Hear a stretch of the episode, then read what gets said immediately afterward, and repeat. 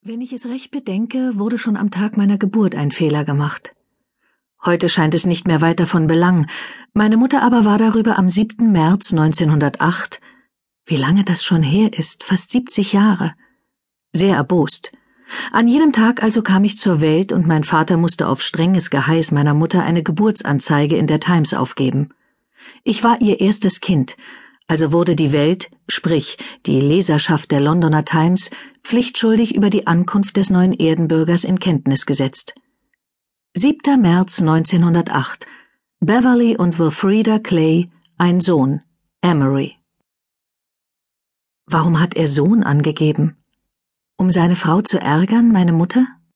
Oder kam darin der unterdrückte Wunsch zum Ausdruck, ich möge kein Mädchen sein, weil er keine Tochter wollte? Ist das der Grund, frage ich mich, warum er mich später umzubringen versuchte? Als ich in einem Sammelalbum auf den alten, vergilbten Zeitungsausschnitt stieß, war mein Vater schon seit Jahrzehnten tot. Zu spät, ihn danach zu fragen. Ein weiterer Fehler.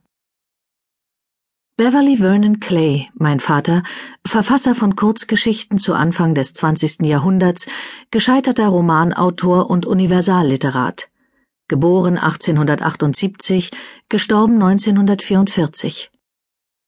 Ich habe zwar frühe Kindheitserinnerungen an meinen Vater, begann ihn aber erst nach seiner Heimkehr 1918 aus dem Krieg, dem großen Krieg, richtig kennenzulernen, mit zehn Jahren, als ich mich bereits ansatzweise zu der Person und Persönlichkeit entwickelt hatte, die ich heute bin. Die durch den Krieg entstandene zeitliche Lücke blieb natürlich nicht ohne Auswirkungen, und auch er, das haben mir seither alle bestätigt, war bei seiner Rückkehr nicht mehr derselbe, war durch seine Erlebnisse unwiderruflich verändert worden. Ich wollte, ich hätte ihn vor diesem Trauma besser gekannt. Und wer wünschte sich nicht, in die Vergangenheit zurückreisen zu können und die eigenen Eltern kennenzulernen, ehe sie in die Elternrolle schlüpften? Barondale Journal 1977 Ich war auf der Rückfahrt von Oban nach Barondale im spukhaften Dämmerlicht eines schottischen Sommerabends, als mir eine Wildkatze ins Auge fiel, die quer über die Straße lief. Ich hielt sofort an und schaltete den Motor aus, blickte nach vorn und wartete.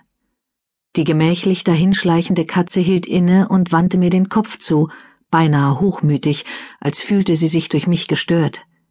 Ich griff reflexhaft nach der Kamera, meiner alten Leica, hob sie ans Auge und ließ sie wieder sinken. Es gibt keine langweiligeren Fotos als Tierfotos, wage ich zu behaupten. Ich sah zu, wie die getigerte Katze, die groß war wie ein Cocker Spaniel, ihre Straßenüberquerung beendete und in das neu angepflanzte Nadelgehölz verschwand. Dann ließ ich den Motor wieder an und setzte, seltsam beschwingt, die Heimfahrt zum Cottage fort. Ich nenne es das Cottage. Seine genaue postalische Anschrift aber lautet Sixth Room Rick Road, Barondale Island. Wo sich die Hausnummern eins bis fünf befinden, entzieht sich meiner Kenntnis, denn das Cottage steht ganz allein an der kleinen Bucht, an der die Drumrick Road endet.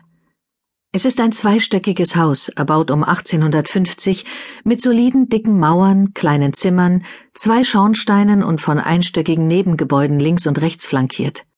Vermutlich hat hier jemand vor hundert Jahren mal das Land bewirtschaftet, aber davon ist heute nichts mehr zu sehen.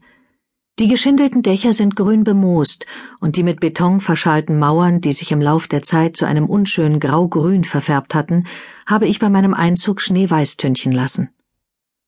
Es steht direkt an der kleinen namenlosen Bucht, und wenn man sich nach links wendet, nach Westen, kann man die Südspitze von Mal sehen und den windgepeitschten, endlosen grauen Atlantik dahinter. Ich trat durch die Haustür und Flam, mein schwarzer Labrador, begrüßte mich mit einem kurzen, tiefen Bellen, wie jedes Mal, wenn ich nach Hause komme. Nachdem ich meine Einkäufe verstaut hatte, ging ich ins Wohnzimmer, um einen Blick aufs Feuer zu werfen. In die Kaminnische habe ich einen großen Stubenofen mit Glastüren einbauen lassen, in dem ich Torfbriketts verbrenne. Das Feuer war schon ziemlich heruntergebrannt, deshalb legte ich frische Briketts nach. Es war noch hell, also rief ich Flam und stapfte mit ihm zur Bucht hinunter.